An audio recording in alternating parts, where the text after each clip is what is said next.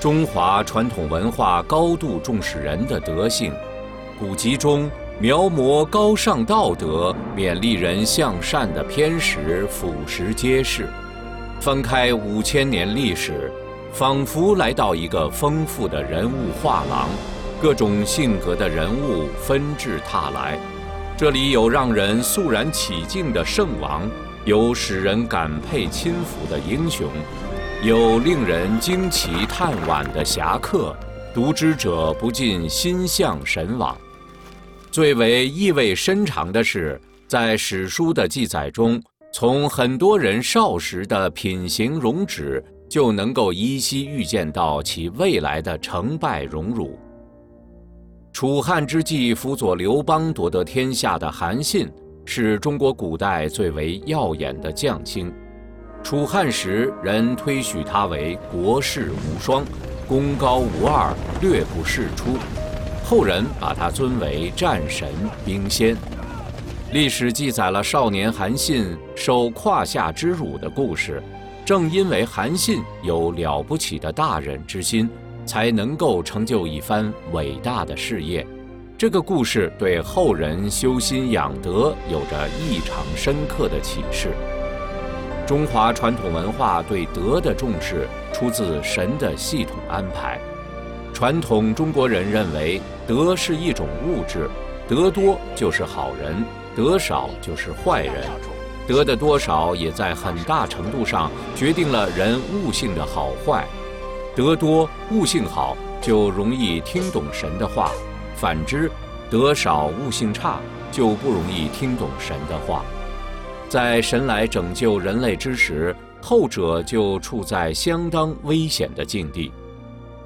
共产邪灵为了毁灭人类，就要破坏神传给人的重德的文化，为此，他要把恶的说成善的，把坏的说成好的，彻底淆乱人的伦理标准。中共对千古易盖武训的批判和对精忠报国的民族英雄岳飞的诋毁，使邪灵毁人的阴谋昭然若揭。武训生于清朝末叶，一生行乞，忍受常人难忍之事，吃寻常人难受之苦。他靠着乞讨，经过三十多年的不懈努力。修建了三处义学，购置学田三百多亩，积累办学资金达万贯，这在中国和世界教育史上都是空前绝后的壮举。武训去世后，清廷将其业绩宣赴国史馆立传，并为其修墓建祠立碑。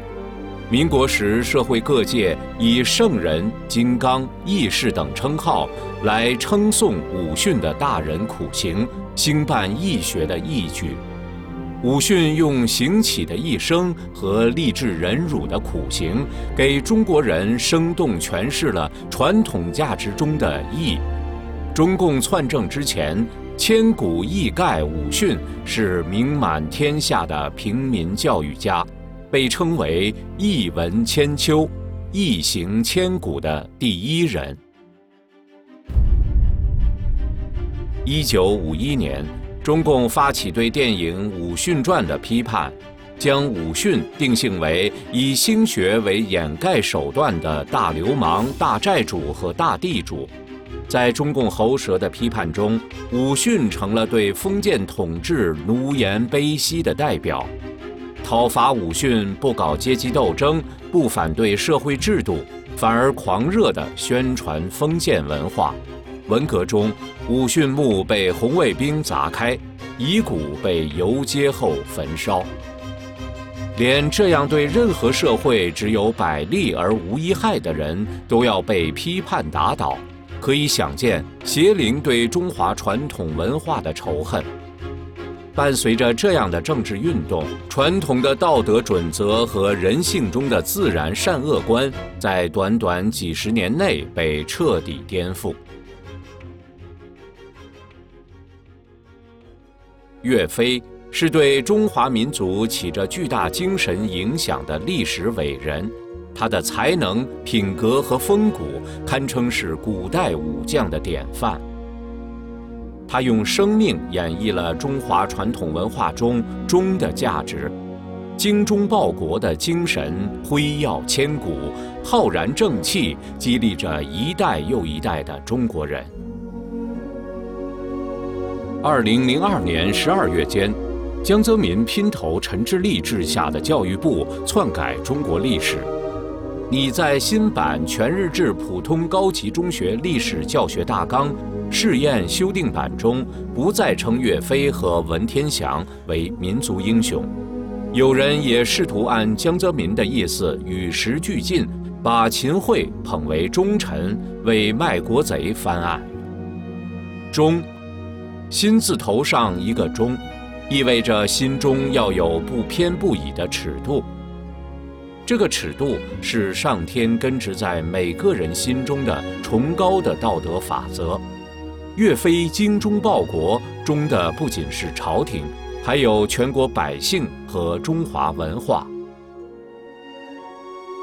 近年来，被中共及其无耻文人篡改的历史、诋毁的古人，可以说止不胜屈。打掉了正的，中共还要把邪的说成正的。中共先后树立了大量的榜样、模范、典型，让人学习。烧鸦片烟的张思德，淫乱的白求恩，年仅十四岁却被中共煽动谋杀村长的刘胡兰。下令处死自己的亲叔叔，并杀害美国传教士夫妇而被民国政府处决的杀人犯方志敏，都成了中共歌颂的对象。中共长时期颠倒黑白的后果是人们失去了心中的道德标准，无法分辨善恶好坏。这就为中共邪恶至极的最后一步，即对抗普世价值真善人。做了铺垫。